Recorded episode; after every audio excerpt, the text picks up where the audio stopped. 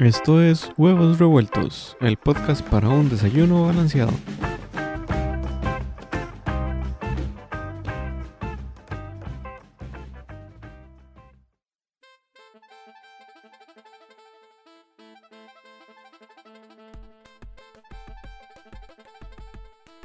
Buenas tardes, bienvenidos a Huevos Revueltos, un podcast para su desayuno con, con mucho huevo.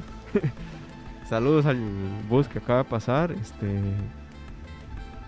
bienvenidos a uno de los proyectos más íntimos que hemos hecho, creo yo. Y mi nombre es Moisés Mora. Me Y- acompaña Gravin Pérez. Don Gravin Pérez, que es básicamente mi mejor amigo. eh, compañeros de batalla desde hace más de 25 años, creo yo, ¿verdad, ma? Sí, ya, de hecho casi van a ser los, los 25, de hecho. Sí, eh, bueno, si escuchan carros y lluvia y demás, es bueno, porque está lloviendo. No van a escuchar lluvia porque está seco. ¿verdad? Sí, y bueno, este también que hay carros pasando, entonces de repente van a escucharnos eh, saludar a gente que pasa y así, o se abre un portón o ese tipo de cosas. Prometemos solucionarlo pronto, eh, pero la pandemia no nos deja. Estamos grabando esta cosa un 14 de agosto, día antes de la madre, pandémico. Pandémico. O sea, muy, muy distinto a los que hemos estado antes. Además, este podcast es así, este, un proyecto tan alternativo que nos tiramos a la calle. Grabamos prácticamente a la orilla de una calle. El próximo probablemente lo hagamos a la par de la pista, donde pasa trailers y demás. Debajo el puente. Sí, claro, claro. Vamos a entrevistar a doña, Eh, no sé, Claudia y, y don Fausto para que nos cuente qué es vivir debajo del puente. Sí, básicamente, porque eh, les comentamos un poquito la historia del podcast. Nosotros teníamos esta intención. Creo que siempre hemos tenido la facilidad. Saludos al BMW que pasamos por ahí, viejito, muy bonito. Eh, siempre hemos tenido la intención como de hablar paja y que la gente nos escuchara. Eso era básicamente. Porque siempre hablamos mucha paja, ¿no? Sí, o sea, siempre, siempre es hablar paja. Que nos escuchen y no se duerman, ese es el, el es reto, que este nos tenemos, sí, sí. Y lo cierto del caso es que, bueno, saludos a las cinco personas que nos van a escuchar. Probablemente no, no- después del primer podcast nos van a escuchar cero personas. Sí, sí, probablemente esas cinco ofendamos a tres y dos igual ya no nos iban a hablar, entonces Sí, sí, entonces vale, vale chapi. Eh, ¿Qué pretende el podcast? Básicamente ser una habla de paja. Eso es todo lo que queremos hacer. No tenemos temas definidos. Tal vez de repente algún día se nos ocurra, este, qué sé yo, tener un tema tener algún invitado, una cosa así, pero Correcto, o sea, si pasa algo más grande, este, tal vez eh, nos enfoquemos en hablar de eso. Probablemente no hablemos de eso mucho tiempo porque nos vamos a desviar, pero la idea eh, sería empezar por ahí. sí, y bueno, presentémonos. Eh, ya se saben mi nombre, pero de repente no saben como que ha sido nuestra historia de vida, ¿no? Graving y yo somos compañeros desde Kinder. Kinder, para los que no viven en Costa Rica, es la prepa, básicamente. O sea, nos conocemos desde hace cinco años, ¿verdad? Eh, desde que tenemos cinco años, perdón. Sí, correcto, des- desde los cinco. O sea, en ese momento que usted no sabe ni qué quiere ser y cuando le preguntan responde con lo último que vio en la tele. Desde ese momento ya dijimos, bueno, eh, vamos a jugar juntos, vamos a compartir gustos. Y ahí, con las buenas y las malas, y nos hicimos amigos. Sí, sí, cuando uno decía, ¿qué quiere ser? Policía. Qué pendejo. Sí. Mal pago, arriesgando la vida. eh, No, pe- peor aún, yo siempre quise ser abogado. What the fuck, man? O sea, el sueño de un niño es ser abogado. Qué niño más triste. Qué, qué, qué poco, qué poco niño, man, quería ser abogado. Sí, claro, ¿Por qué porque putas yo, quería ser abogado, man? ah, yo decía que quería pelear con la gente. Sí, pero hubiera sido, este, no sé, peleador de la WWE. luchador. Sí, sí, sí. Es que no peleaba. Me daba, me daba miedo los golpes. Quería entonces- debatir con la gente, esa era toda la, la excusa para ser abogado. Correcto, quería ver el debate más largo. Pero es que a la larga se acostumbra. A la corta nunca. Eh, como pueden ver, nuestro humor es muy heterosexual. Somos dos heterosexuales hablando de estupideces, entonces. di, no esperen nada distinto a eso. sea, eh, vamos a ver, yo esperaría que no ofendamos a nadie con los chistes que hacemos porque siento que, eh, bueno, no somos estudiados del tema del humor, número uno, pero siento que siempre hemos intentado como ir más allá en temas de qué es lo que nos da risa y qué es lo que queremos que a la gente le dé risa, pues. O sea, eh, Graving y yo siempre hem- hemos sido de un humor muy situacional, ¿no? O sea, estamos en un bar con los compas, pasó algo y ya eso es un chiste. O contamos una historia, que hay una historia buenísima de Juanpi, que espero En algún momento, en la- la algún momento la conozcan.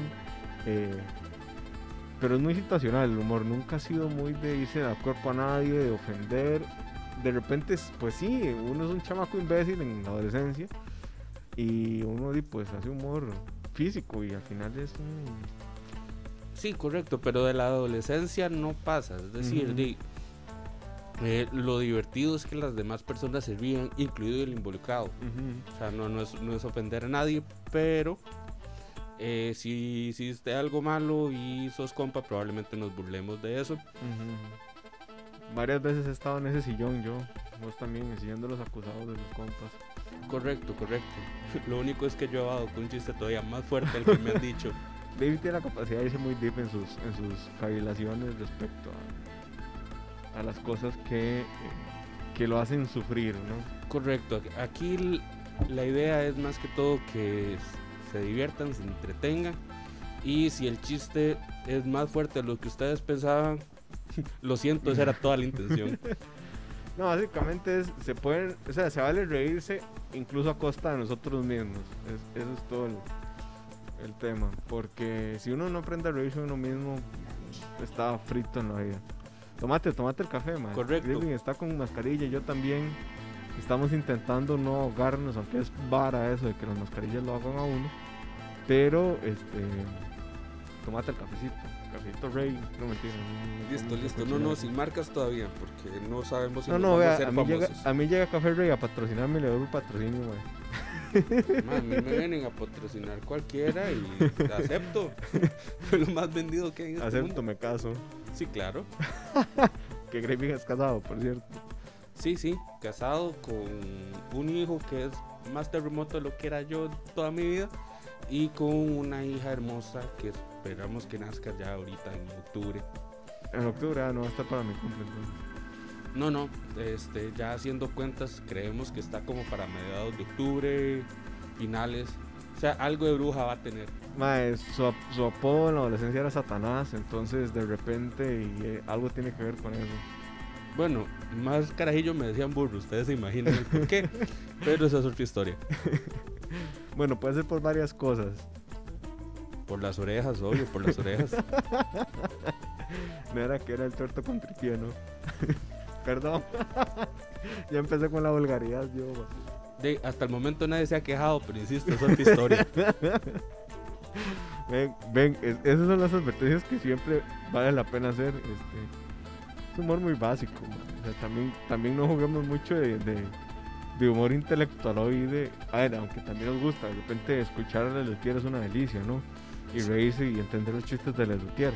Sí, sí, correcto. O sea, tampoco esperen que sea completamente tonto, pero no esperen nada, es gratis. Sí, sí, exacto. Y bueno, también nadie los obliga a estar aquí. Si quieren estar aquí, acompañarnos en esta, en este viaje que estamos emprendiendo, Graving y yo, pues bienvenidos sean. Ahora, tampoco esperen en este contexto pandémico em, demasiado, demasiada postproducción, demasiada este, calidad en el audio.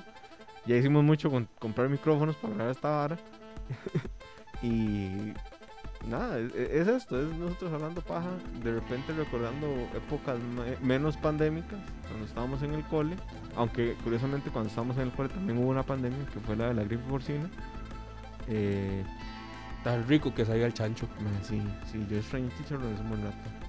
Y... Ya después bueno. uno se hace viejo y ya no puede comer chicharrones, man. Sí, pero qué bueno estar en el bar, pedir el chifrijo ahí con los compas y las birritas. Pero esas- insisto, Es- Esas son las varas que ya no se pueden hacer a hoy. Esperamos que próximamente podamos, pero hoy no podemos hacer eso. no, no.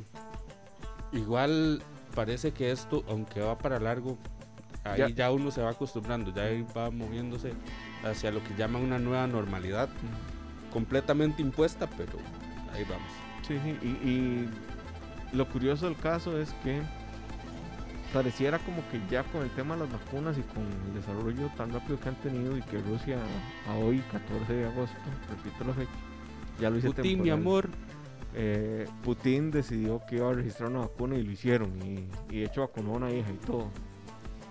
Entonces, pareciera como que vamos a ver la luz pronto. Yo creería que nos tirábamos así hasta marzo 2021. Pero bueno, lo que les decía era que estamos recordando tiempos menos pandémicos porque Grevin y yo, aparte que somos mejores amigos y demás, eh, hemos vivido muy cerca siempre. Entonces, de repente nos daban las 4 de la mañana hablando paja y varias veces hemos visto amanecer en el corredor de Michosa hablando estupideces. Correcto, entonces la idea de esto es el, el viaje, más que todo, o sea, Mm. mantenernos en, en el mood de que eh, no esperamos nada de esto, sin embargo, y lo hacemos con todo el cariño, como siempre lo hemos hecho. Queremos huevos, una, como, Ya, ya, ya empecé con la vulgaridad, ma, lo siento. Mentira, pero sí lo hacemos con mucho cariño. sí, sí, como tener a- guardado, tener una referencia del- de la paja que hablamos. Sí, nada más nunca le enseñen esto a Mateo, que es el libro Grevin, ni a. ¿Cómo se va a llamar? Ah, la bebé se va a llamar Luciana. Luciano, ah, muy bien. Un bonito nombre. Se presta para hacer chistes medio grotescos de repente, esperamos que no. Pero. Sí, y sí. yo quería traer también de repente a colación como ese tema famoso de toda la gente que ha pasado por la vida de uno, ¿no? O sea, lo- los compas del cole, los compas de la escuela, los compas de la U, que de repente se siente cuando uno, conforme va creciendo uno, como que son pequeños duelos, ¿no?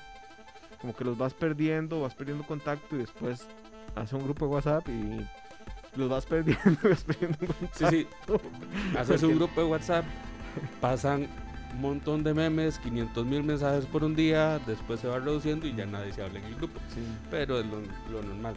No, y es que además, eh, di, la vida como nos lleva por distintos caminos. O sea, de repente yo ahorita voy a una reunión de compañeros de la escuela o compañeros del cole. Y me voy a topar con una población estadísticamente más amplia de lo que me gustaría aceptar de gente que tiene hijos. Y no que Mm, eso sea malo, nada más que yo creería que eh, hay gente en esa población que no está en las capacidades de, de, pues, de tener un- una familia, ¿no? Y hablo de capacidades económicas más allá de, de tu capacidad emocional e intelectual, que es otro tema. Sí, también hay que tener en contexto una cosa, o sea, venimos de educación pública. Entonces, de eso, queramos o no, va a ampliar más el, el margen. Eh, en fin, o sea, con, con esto de los compañeros de escuela, también en su momento era como el mundo muy reducido. Es decir, dentro de un aula, aunque había muchas personas que venían de muchos lados, dentro del aula era solo ese mundo. Sí, correcto. Y, y- y como que estabas en una visión de túnel, ¿no? En la escuela. Correcto. en, en- en la visión de que este es mi grupo, aquí voy a, a estar, aquí voy a vivir, trabajar y lo que sea. Pero más allá de ese grupo, creo que es un tema de madurez que no, no concebías otra cosa que la escuela, jugar y estar en tu casa. Eso era todo lo que había en tu mente. Correcto, solo tenías una meta al año, pasar el año. Que se complementaba con pequeñas metas en trimestres durante todo el año. Correcto, pero el asunto es que esos, bueno, en nuestro caso, esas 30 personas que estaban en un aula estaban compartiendo una misma meta, entonces ahí no había distinción en cuanto a este, clases sociales o demás. Entonces ya eran los gustos plenos de las personas en, es- en, en esa aula con la misma meta todos. Ya ahí iba- se iban quedando resegados y demás, pero todo en, el, en la misma burbuja, por así decirlo. Sí, la famosa burbuja social, que era como una burbuja escolar más bien. Y también creo Sí. que a nosotros nos tocó como un, un- una- un tipo de suerte muchas cosas, ¿no? Eh, no había internet, no- o sea, sí existía internet, vamos a ver, en los 90 se inventa el internet, pero no estaba masificado. Entonces las pendejadas que hacías mm, no eran registros, entonces de repente eso era muy tuanis. Pero más allá de eso, fue como la libertad que tuvimos de que crecimos siendo niños todavía. O sea, ahora los, los chamacos de escuela eh, tienen un horario, así, un, un- horario definido de que la escuela, el club de música, el club de no sé qué, la gimnasia y el no sé, o sea, you name it. Yo siento, vamos a ver, es mi parecer particular desde mi ignorancia porque no soy papá y también porque mi referencia son mis primitos que los niños ahorita son más adultos en miniatura que niños y eso a mí me parece una como una terrible consecuencia de un mundo tan competitivo como el que estamos, ¿no? Correcto, pero no nos enfoquemos en la idea de que No, no Todo todo, tiempo tiempo, pasado pasado es fue mejor. No, no. No, no, no. Este es otra forma de ver la vida que ya viene con ellos. Ujú. Eh, no sé decirte mi experiencia con niños muy escasa. Bueno, mi sobrina ya tiene 15 años y ha sido súper carga ella solita y demás. No ha tenido tampoco la oportunidad de estar en cuanto club ha, ha querido. Y mi hijo de apenas tiene 4 años. el- Está en esa etapa donde apenas están comenzando con responsabilidades y demás.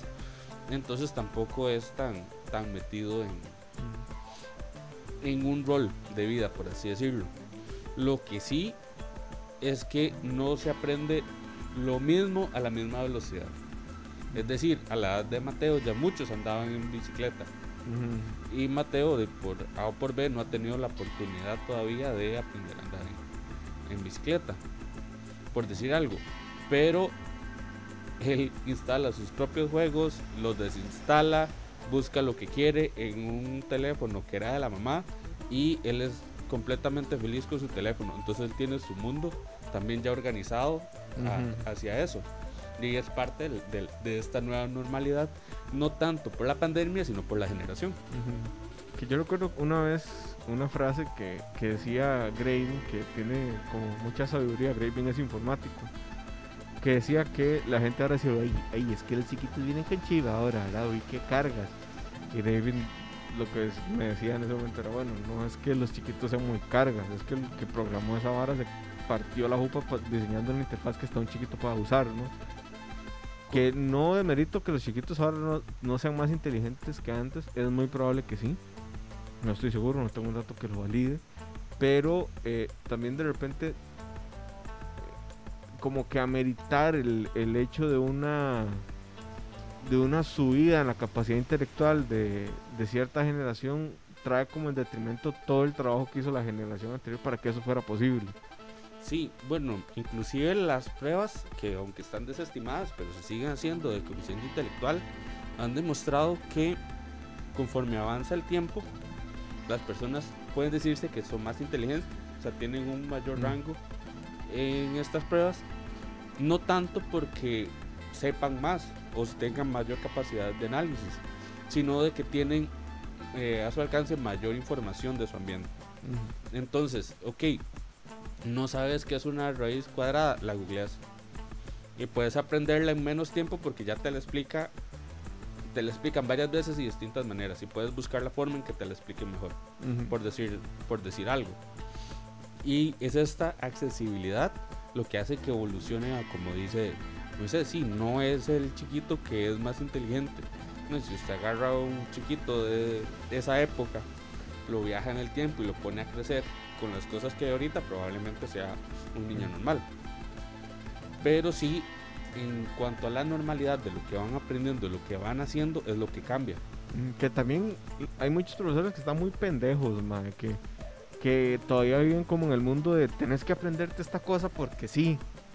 Y lo cierto del caso es que ya la información tiene nula validez porque está al alcance de cualquier clic. Lo cierto del caso es que ahora lo que vale es qué haces con esa información. O sea, ¿por qué putas me voy a tener yo que aprender eh, cómo se saca una raíz cuadrada? Vamos a ver, no estoy demeritando saber sacar una raíz cuadrada, es muy importante. Pero, eh, ¿por qué tengo que aprendérmelo de memoria si lo que me va a servir es entender el concepto fundamental de una raíz cuadrada para después aplicarlo en algo como, eh, de, no sé, estimar un porcentaje de una inversión que voy a hacer? En- Ok. En esas estimaciones se usan raíz cuadrada, pero es un ejemplo para ilustrar, ¿no? Podemos bajarle un poquito el nivel, tal vez a las tablas de multiplicar. Ah, pásame el agua, por favor, porque me estoy muriendo de. Gracias. Lo te quiero mucho. Eh, sí, bajémosle el, el nivel un poquito al, al- a las tablas de multiplicar. Estamos hablando que eh, muchas personas, no voy a decir que la mayoría, porque no tengo datos sobre eso, pero muchas personas se la aprendieron memorizada. Y ok, es una tabla de multiplicar, no puedes aprenderte la memorizada. No. Lo importante es que sepas multiplicar, que sepas cómo se hace. ¿Por qué? Porque eventualmente vas a necesitar una multiplicación y todas las hemos necesitado eh, más adelante en la vida. Y desarrollar la capacidad de aprender a multiplicar. Y si no te sabes la tabla, tenés un- alguna forma de poder llegarle a la multiplicación que querás, tiene más mérito que saberse como un dictado todos los, todas las secuencias de números. Sí, de hecho, ahí les va un tip. Yo cuando aprendí las tablas de multiplicar, nunca me las aprendí todas, evidentemente. Pero en la escuela te enseñan del 0 al 10. Básicamente, esas son las tablas. El Debería tip ser mío hasta el 12, pero sí. es otra historia. es otra historia. El tip mío, las del 11, la del 11 es muy fácil, digamos, pero eh, el tip mío para aprenderme las tablas de multiplicar, y este no recuerdo cómo fue que llegué a esta conclusión, fue en segundo de primaria. Yo solo me aprendí la tabla del 5 de memoria, es la única que me sé de memoria. Y lo que hacía era extrapolar a 5 cualquier multiplicación y después sumaba o restaba. Sí, hay métodos. Bueno, Ese, digamos, ese fue el método que yo encontré. Entonces te decían 9 por 8, ok. 9 por 5 son 45. Y después me quedan 3 veces 9. ¿no? Entonces, ese era mi método para este, multiplicar. No sé cómo lo hicieron ustedes. eh, en esto no hay comentarios, pero bueno, de repente podemos abrir una página de Facebook de huevos revueltos y, y que nos cuenten y nos manden historias. Pero básicamente lo que nosotros, o lo que yo hacía era eso. Sí, eh, igual hay muchas, hay muchas formas. Eh, bueno, yo como informático tuve que llevar varias, varias mates para, para la carrera. Y las tablas de multiplicar, aunque ustedes no lo crean, es lo que más se ve en matemáticas. Y si no, que venga un matemático y me lo contradiga. Este, Y me lo pruebe. y, y me lo, y me lo pruebe y después me lo contradiga. Ella otra vez la vulgaridad. Ay, claro, estos muchachos. Pero, como decía Moisés, extrapolar es el, el truco. Hay gente que lo logra hacer de dos en dos. Ujú. Estamos hablando que si lo haces así, te vas a aprender la mitad y la otra la sacas por lógica. Lo puede hacer en 5, como dice Moisés. Te- hay trucos para varias tablas de multiplicar y al final te quedan tal vez dos que sean un poquillo más difíciles, que generalmente son de números primos. Y eh, es más fácil sacarlas, sacarlas así. A lo que iba con esto de memorizar es justamente lo que decía Moisés que tienen algunos docentes son los menos ya, para ser honestos, son los esa, menos. esa resistencia al cambio, Ujú. esa resistencia a que, ok, memorice, escriba y, y aprendas esto de memoria y repítalo de memoria y to- todo va a salir bien. Pues eso solo sirve para aprender a leer y escribir, nada más. La información está ahí. Lo es más importante formar a alguien crítico de- que sepa cómo obtener información correcta a que, na- a que nada más este, se aprenda algo de memoria. Sin embargo, como decíamos, esto es una resistencia al cambio. Como todo cambio tiene una resistencia, al fin de cuentas se da porque es lo natural que se ve.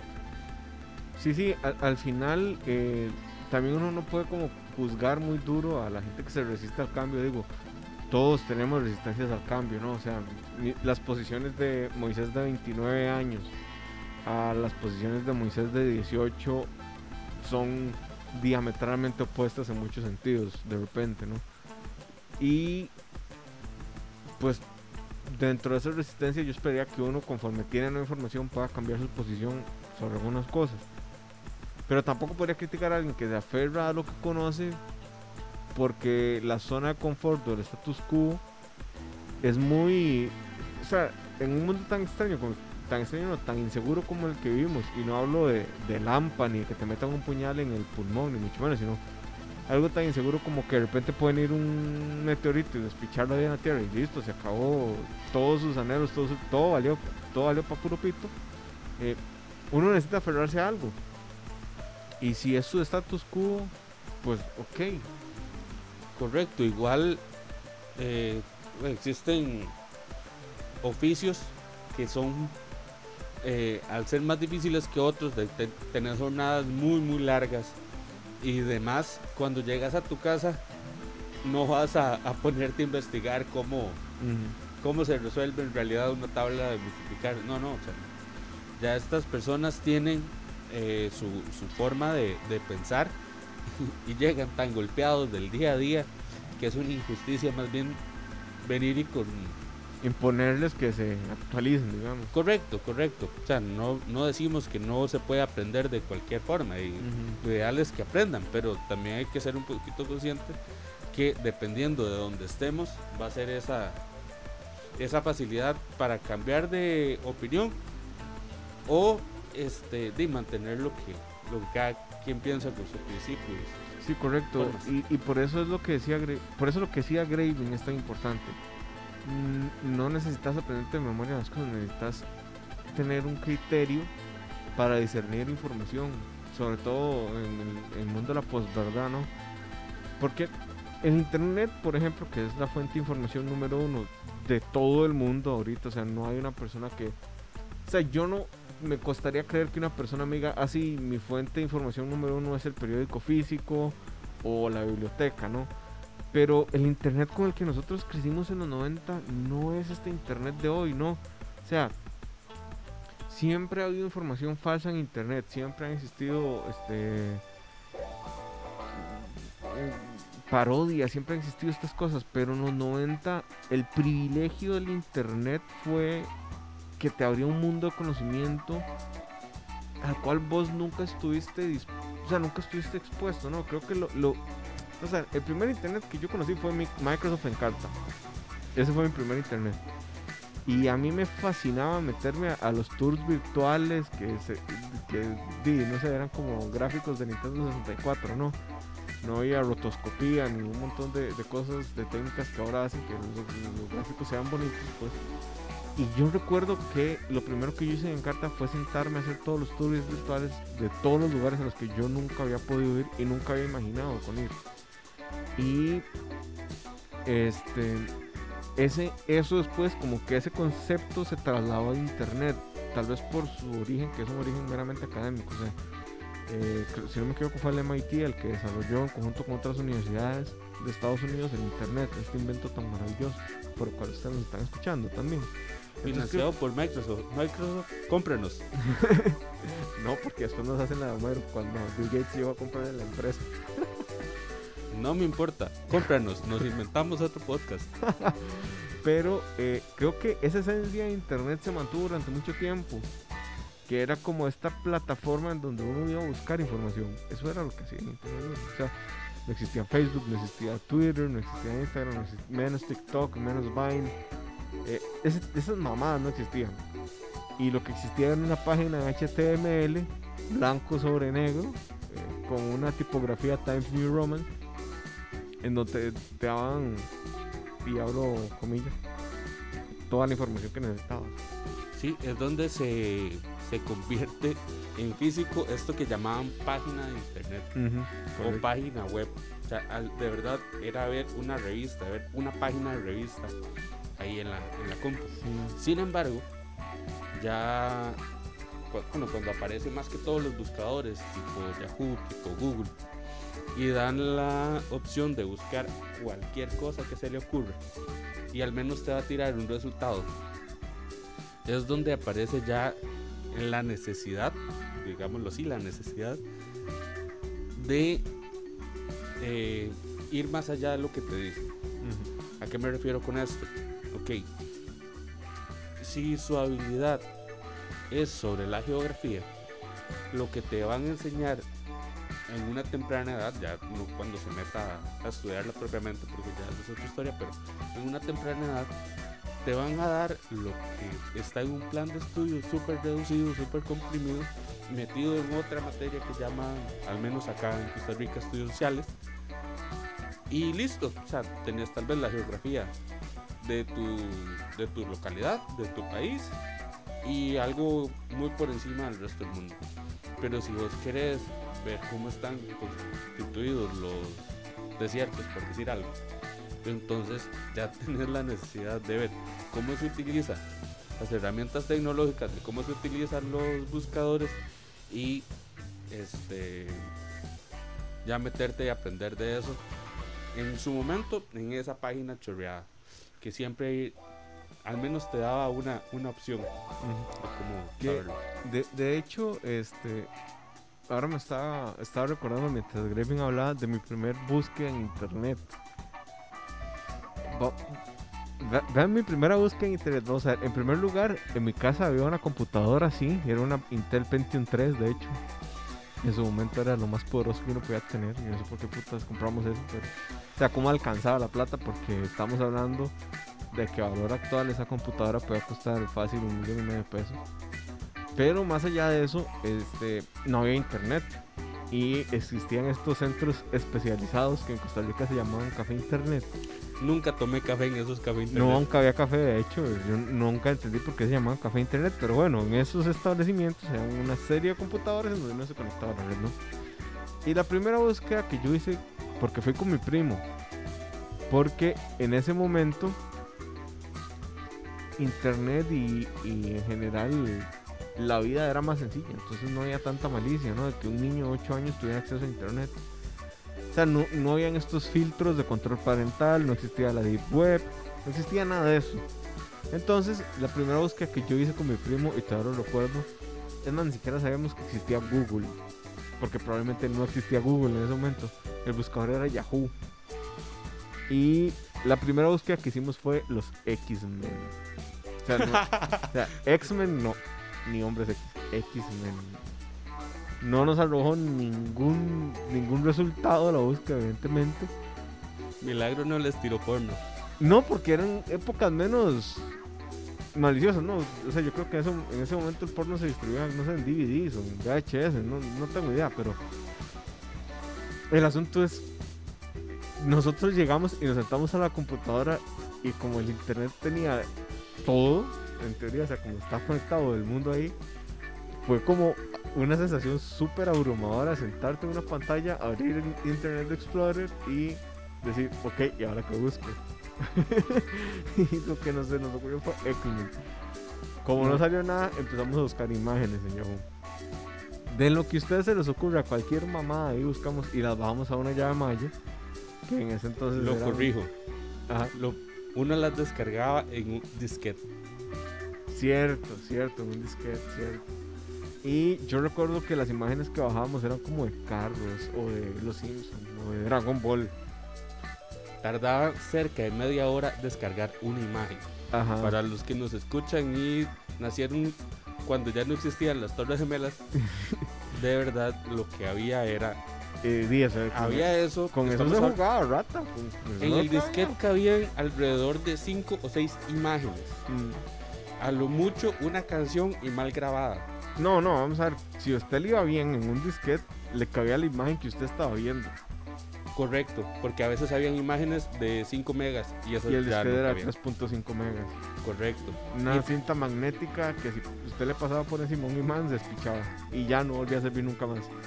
Correcto. Y que también pasa con los discos duros por aquello. Nunca le pasa no, un disco duro. No se pongan a jugar con los imanes para ver si, eso ya no ocurre. Pero ahí va mi, anécdota. Y te digo que milagro que no te tiró porno. mi primera búsqueda en internet. Así se va a llamar este episodio, mi primera búsqueda en internet, man. Fue como cerrar todas las páginas de internet que estaban abiertas. Resulta ser. Resulta, sucede acontece. No, no recuerdo qué trabajo era, pero era un trabajo de la escuela. Iba con mi crush de ese momento. Por ahí va la historia. Ah, la y porno. Suena tan mal en tantos sentidos, Graving. Estamos hablando que incluye a un chiquito de nueve años, tal vez. Entre 9 y 10 años, no estoy muy seguro cuánto, cuántos años tenía. El crush de la escuela, un café internet y porno. Resulta que tan mal todo eh, mm, con costos había visto una computadora, estaba tratando de utilizarla. Estaba abierto dos páginas, el buscador y otra a la par. Busqué como por un par de minutos lo que estaba viendo. O sea, lo, lo que, lo que estaba a- parte del trabajo. De hecho, no me acuerdo ni de qué era. Sin embargo, por error, le doy clic a la otra pestaña que está abierta. No Ah. sé el nombre de la página.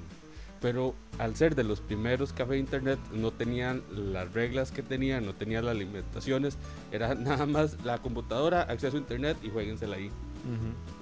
Algún malicioso o pervertido anterior a mí había dejado en la otra pestaña una página porno abierta. Ay, man. Pero terrible, de estas que ya tenían GIFs, las cosas se movían, habían luces por todo lado. Y sonaba. no sonaba. Creo que más bien era porque la compu no tenía salida de, de audio. Pero si no, mínimo gemidos habían ahí. Sí, man. Estaba mi crush a la par mía, que en ese momento digamos que era mi mejor amiga. Que si nos escucha algún momento va a saber quién es y se va a acordar de esta historia. Saludos a su crush que eh, Off the Record es el nombre, man. Creo que Sí, sé sí. quién es, creo que sé quién es. Sí, sí, vamos a omitir el nombre porque... No, no, aquí no van a haber nombres, man. No, no, no, no. O tal vez sí, pero no. En este, en este- en este tipo de historia no. Ajá. En el momento en que yo me equivoco, es un timing exacto para que ella llegue y se ponga detrás mío. A ver, justamente ese desfile de tetas que yo no he visto en mi vida. Estamos hablando que yo no tenía ni la más mínima intención. No tenía ni el valor de decirle a ella que me gustaba. Y se me pone detrás a ver esa pantalla. Se me queda viendo roja.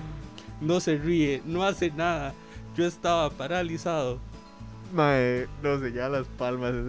Me levanté y salí corriendo. No supe qué pasó después. Di, es que qué si más nos iba a hacer escucha, uno, mae? nos pone un mensaje y nos dice qué pasó después de eso. Porque de verdad, Ella se levantó y dijo, ah, ah, mira. Ah, mira. no, no sé quién estaba antes, pero sí fue malicioso. Es la peor persona que existe en este mundo. No, y es que además uno llegaba y. Uno llegaba al café internet y número uno, el que lo atendía no era un verguillas. Era uno de estos más que medio había tocado una compu alguna vez en su vida y medio entendía de qué iba el pedo de internet. O sea, Pero cha- realmente ponerle reglas a la vara no. Y si usted era compa del mal, hacía toda porque le prestaba la compu más de la hora que usted pagaba. Porque Sí. además tenían timer. Sí, era curioso porque tenían un, un cierto estilo muy particular. Era más pálido que la luna Siempre, siempre. Dima, yo y, creo ten- que y pasar tenía viendo más barba chagui que esos madres. Yo creo que de pasar viendo porno todo el día, man. Al rato el de la porno de esa vez era él, sí, correcto, claro. Y flacos también, así, pero jalados. Sí, sí, Yo no, si no, no, no quiero hacer ninguna explicación, pero ustedes ya sabrán de qué estoy hablando. No, de que estaban jalados, estaban jalados. Como rementolero. no, no, pero el tema de los Como cafés, jirafa nueva, y no voy a decir más. el tema de los cafés internet se las trae porque eh, eh, era, era como un conjunto de servicios que si usted, si usted era visionario, la hacía toda. Porque usted tenía el internet, la venta de cuadernos, la fotocopiadora, la impresora, los lapiceros, todo eh, era como llegar a, una- a un bazar, pero eh, con, con acceso a todo el mundo. de Yugi, siempre. Ah, las cartas de Yugi también, que Graving y yo jugábamos Yugi por alrededor de unos 10 años, tal vez. Sí, sí, una historia muy ñoña para ahorita. Ah, vale, picha, man. No, no es como que hemos ocultado en algún momento que somos ñoños. No, yo sigo, yo sigo jugando en el teléfono. O sea, no- o sea, vamos a ver, eh, uno ocultaba sus orígenes geeks y ñoños cuando tenía entre 13 y 20 años, 18 años, porque era mal visto, ¿no? Sí, es que ahora el señor ñoño es buena nota, digamos. Ahora el es señor motivo ñoño de es el. O sea, y si usted es geek, hasta liga con eso, man. Ah, sí. O sea, usted se imagina, usted devolverse en el tiempo y decirle a Graven de 13 años, más siga por esa senda, porque usted puede ligar ¿sabes? Bueno, Bueno, probablemente me hubiera cortado las venas, pero eso. eso es otra historia. O sea, Era matado. no, no, me hubiera cortado las venas yo de ver ese chiquito tan patético ahí en la- No, no, yo tengo. Yo por norma general. O sea, y esto es un mantra y un, y un moto de vida de. Yo no juzgo a nadie muy duramente hasta antes de los 20 años. Y si es hombre todavía hasta los 22 de repente. O sea, hay cosas que evidentemente son menos permisivas con el tiempo, ¿no? Y conforme usted tiene más información. Pero digamos que en la forma en la que nos criaron a nosotros, o sea, como fuimos moldeados, y no estoy echándole culpa a cómo nos moldearon, porque echar la culpa a eso sería seguir siendo el mismo imbécil de los 15 años, ¿no? Pero creo que, por dicha, como que hemos evolucionado tanto como en el conocimiento que generamos y en el daño que le podemos hacer a la gente y cómo evitarlo, que yo por eso no me atrevo a juzgar a nadie de nuestra generación en las estupideces y en los errores que cometió hasta antes de los 20 años. Sí, y es que yo lo veo así, habían tres etapas de la vida. De los 10 a los 20, uno llegaba a la casa y le decía, mami, lo sé todo. De los 20 a los 30, usted llegaba y decía, mami, eso no lo sabía. Mami, no sé nada. Y a los 30 usted se da cuenta y dice, mami, ¿qué he hecho en mi vida? No sé nada. Es que es, es- es rajado porque, o sea, vamos a ver, está como todo este movimiento del cancel culture y todo lo demás que evidentemente yo, o sea, yo soy de los que intenta separar el artista a su obra, por ejemplo, pero más allá de eso yo soy más de condenar los actos que de condenar a las personas. Es parte como de, un- de una cosa intrínseca mía por, por motivos de formación que tal vez después pueda, pueda explicar mejor o- o pueda, no sé, como explayarme mejor, pero hoy no es el caso, hoy no, no es el tema. Pero a lo que voy es que yo no podría aplicarle el famoso cancel culture a una persona que a sus 15 años cometió una estupidez o un error, mae, de nuestra generación, ¿no? Porque no tenías la información, no tenías las herramientas, no tenías el acceso, eh, no tenías las condiciones. O sea, yo desconozco tanto de, tu de- del contexto en lo que pudo haber pasado una cagada que no, no podría decirte más este sí sos un X o sos un Y ¿no? porque también eh, los errores nos hacen ¿no? y, reconocernos en nuestras hipocresías también es madurar Sí, sí, en, en cierta parte, bueno, en la empresa en la que estamos, que, bueno, que estoy, más bien entienden sus filosofías de que los errores y que ya, y hay uno que me quedó pensando, usted tiene todo el derecho a cometer un error, el- a lo que no tiene derecho, a lo que no se puede permitir, es no aprender de eso. sí correcto Entonces, ok, los errores que cometiste siendo muy, muy joven son completamente normales, son necesarios y son los que forman. Claro, hay golpes que no deberían ocurrir. Por decir algo, este. ¿Cómo ponerlo para que no suene feo? Ah, Creo que sabes por dónde voy, tal vez usted me pueda. Sí, pero rescatar. pongamos algo. Vamos a ver, una cosa que no debería pasar, porque tenemos años, eh, eh, tenemos eones desde que nacemos como seres humanos, es matar está mal, man.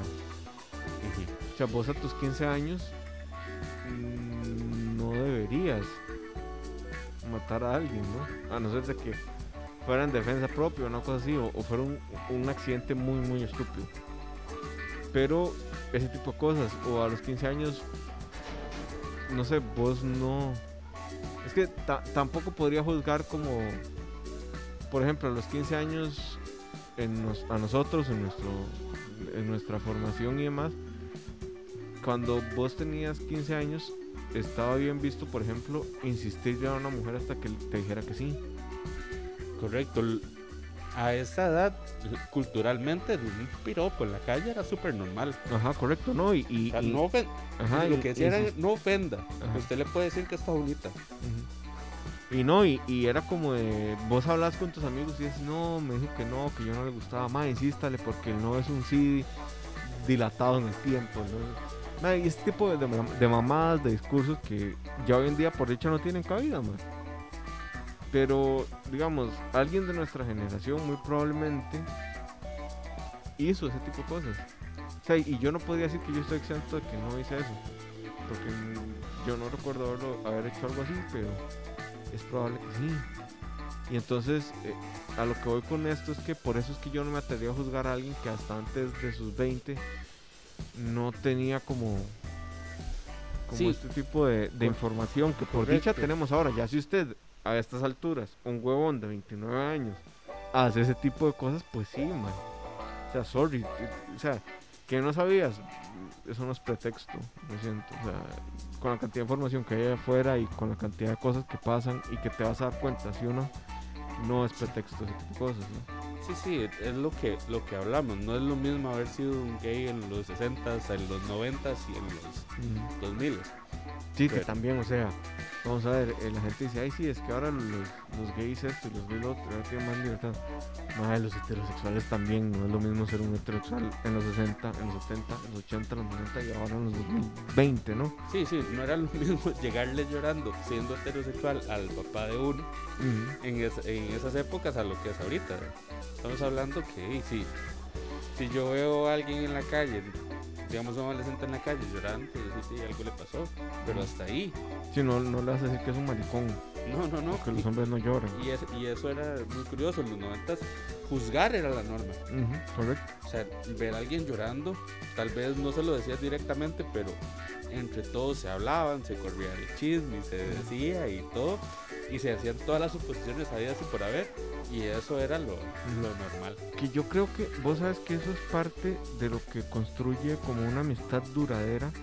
Y en nuestro caso, porque no, no sé cómo funcionan las generaciones ahora y me parece que funciona un poco diferente, ¿no?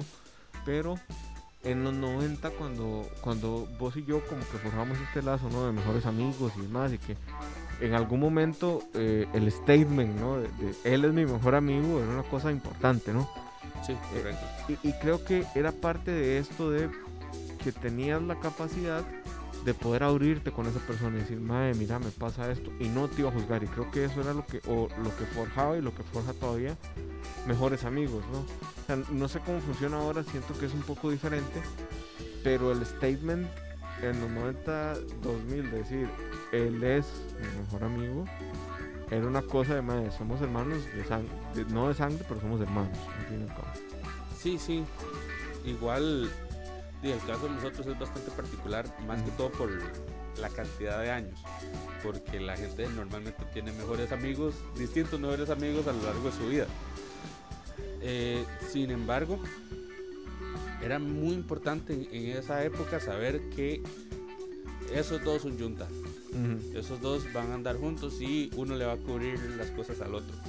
¿Cómo era? La relación de cada, de cada par era Ujú. era otra historia, pero sí, sí era muy importante.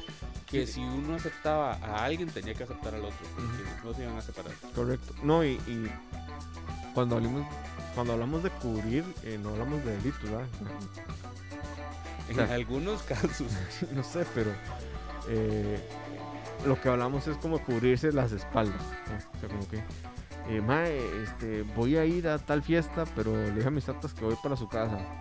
Hay cualquier vara, se llaman, te dice que usted. es tipo- yo nunca hice ese tipo de travesuras, porque co- mi relación con mis papás siempre ha sido muy transparente y muy abierta, ¿no? Pero, pero sí era, eh, a eso es a lo que nos referimos, porque de repente hay, cosas que se malinterpretan como estar ahí para el otro y cubrirle, descubrir es un delito. Y de repente ya eso no es válido en este, en este contexto, ¿no? no, no, no, no, decía ser, no debería ser válido, pero Mm. sí a pequeña escala es justamente eso, tal vez cubrir un- una mentira piadosa o guardar un secreto o ayudar incondicionalmente. Mae, ocupo que haga esto sin, que, sin preguntar qué. O hacerle, el famosísimo, hacerle los recados de, de la abuela que le gusta, ¿no? Más de alguno hacer los recados de la mamá para que no lo regañe. También, pero. pero. No sé, Graving y yo, por ejemplo, nunca tuvimos como un encontronazo, un enfrentonazo por una. por una. por una mujer, por una fémina. Eh, Nuestros gustos son muy, son muy diferentes, sí. Pero sí, sí que de repente estuvimos como en esa condición de que, madre, hágame la vuelta ahí con la huella, no sé qué. Nunca hicimos nada porque par de, de tímidos, pero este, salvo a la moto, eh, que va a pasar con mucho gusto. Em, pero sí como que de repente, a ver, como, madre, hágame ahí la vuelta la huella, no sé qué. Y nunca pasó más, creo que solo como en dos ocasiones sucedió una con una compañera mía a la que teníamos cierto apodo. Ay, qué cólera, pero. o sea, para hacer, para hacer la cortica, simple y sencillamente me dijo, no se la va a presentar porque está muy fea. Y yo la quería conocer, no era el agrado de él, pero yo la quería conocer. Me dijo, no se la va a presentar porque está muy fea. Y así se pasó todo el año, nunca me la presentó. Sí, sí. Hasta que la vi peinada distinto y me di cuenta que sí estaba muy fea. No, ¿sabes? No, adolescente baboso, ¿no? Que era todo, todo era la- el físico y la apariencia, ¿no? Que yo de repente medio envidio y no a esos novios de cole que se llegaron a casar, ¿no? Que siguen siendo novios y que se disfrutan y que, que envidia que en el colegio te llegara la persona, ¿no? Que de repente tampoco es como que hay una persona para uno que es el amor de toda la vida, o sea, el amor no tiene por qué durar toda la vida. O tal vez sí, de repente. Pero eh, a mí me da como envidia ahí, no, envidia porque qué chiva que pudiste conocer a esa persona y que di, si, o sea, que, que si sos feliz y sos pleno con esa persona, qué envidia, ¿no? Pero no me da envidia porque de repente no sé qué te podrías estar perdiendo si, esa persona no estuviera en tu vida, ¿no? O sea, qué tanto mejora uno. Vamos a ver, yo, yo después de cada rompimiento de corazón, después de cada breakup, como se dice ahora, después de cada corte, como se decía en nuestros, en nuestros tiempos, más de jóvenes, más de niños, eh, siempre después de cada rompimiento de corazón, ha sido como la oportunidad perfecta para reinventarme y crecer como persona. Siempre, man, siempre me ha pasado. Porque de repente eh, lo que te pasa a vos y que me pasa a mí es que nos vaciamos completamente en otra persona, ¿no? Y, es una entrega total y de repente se te olvida que vos, también sos, también necesitas una, un- como un refill de, tus cosas sentimentales y demás. Pero es, parte como este, de estas cosas que yo pienso cuando veo a- que tengo, conozco como dos o tres parejas que fueron novios desde el cole y a la fecha se casaron y siguen muy felizmente casados. Bueno, en, en esos casos yo he visto igual como dos o tres. Sí, no, o sea, es una minoría. Sin embargo, yo no lo he visto tan bien. ¿Por qué? Bueno, en uno duraron meses casados. Uf, Estamos hablando que fueron novios casi 15 años, yo sé de quién estás hablando, los conozco. correcto. Y, y no duraron ni seis meses casados. ¿Por qué? Porque su dinámica era muy distinta. Y ahí con mi experiencia como, como casado, Sí, que yo eso no puedo hablar porque nunca me he casado. o sea, tampoco llevo mucho, o sea, llevo un poco más de, de un año de casado, poco más de, más bien casi, Casi tres años de concubinato. no, dos, dos años de concubinato. Concubinato escandaloso. Sí, más, más o menos. Este no es tanto el amor, sino la convivencia. Sí, es, es Pero- lo que la gente se olvida muchas veces. Correcto. Y estamos hablando que para llegar a una madurez donde usted diga, este, mira, esto no me gusta, pero lo acepto. Y no es que te tiene que gustar, es nada más que lo, que lo aceptas y buscas cómo no te importe tanto o cómo puedas vivir con eso. Es difícil, o sea, llegar a ese nivel de madurez es difícil. No, y- Suponiendo, no, no, y no, no veo una forma en la que sea fácil. O sea, a veces uno no se aguanta ni solo. man. No, no. Y eso, y eso también hay que aceptarlo. Y ambos tienen que aceptarlo. Igual, este... O sea, llegar al nivel de madurez, decir, mira, esto no me gusta tuyo, pero todo bien, es difícil. Pongámosle una norma tal vez de unos... que una persona cerca de los 30 años. Una, por decir algo, o sea, sabemos que muy distinto en cada persona. Súmele que para llegar a eso, siendo novios desde el cole, son cerca de 15 años. Muchas parejas no se van a aguantar esa cantidad de tiempo juntos y van a casarse antes de, de ese, de esa madurez. Y es Y que es nunca convivieron. Entonces, o sea, O sea, hay convivencias de convivencias, ¿no? O sea, irte un mes a la playa con tu novio y la familia de tu novio no es convivencia. No, son vacaciones de un mes. ¿Verdad? correcto. Entonces, yo creo que parte de las cosas que yo siempre he dicho es que si usted se va a casar con alguien, hace lo que hace Grading. Se, va a vivir un tiempo prudencial con esa persona sin casarse. Correcto. Y algo que he visto en matrimonios exitosos, Ajá. curiosamente, es que siempre hubo un espacio Ajá. dentro de la misma relación. Es decir, lo he visto, o sea, no todos los matrimonios exitosos, pero en todos los que he visto esto han sido exitosos. Que es que, por ejemplo, fueron novios cinco años, pero estuvieron seis meses solteros dentro Mm. de eso. Después volvieron y se casaron. Los que he visto que han hecho eso, les ha ido bastante bien. Sí, pero bueno, gente, hasta aquí llegamos con, con huevos revueltos. Se pasó rápida la hora, mae. Y llegamos hasta acá porque ya la lluvia no nos está dejando grabar. Sí, sí, Pero la charla va a seguir, se los prometemos. esperamos que, que les vaya gustando, vamos agarrando ritmo. Ajá. De hecho, es- siento que, que hoy no fue mejor que la primera prueba que no llegó a ustedes por motivos varios. Pero ahí vamos, ahí vamos. Esperemos que de verdad les, les guste y nos escuchen y nos sigan escuchando. Sí.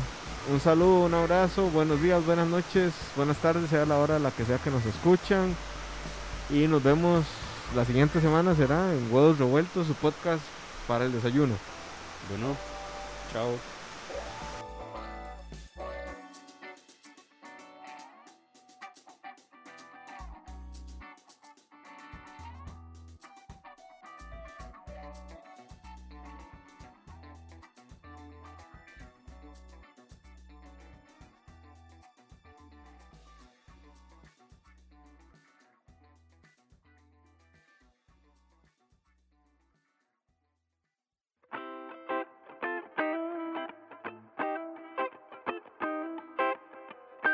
Esto fue Huevos Revueltos, el podcast para un desayuno balanceado.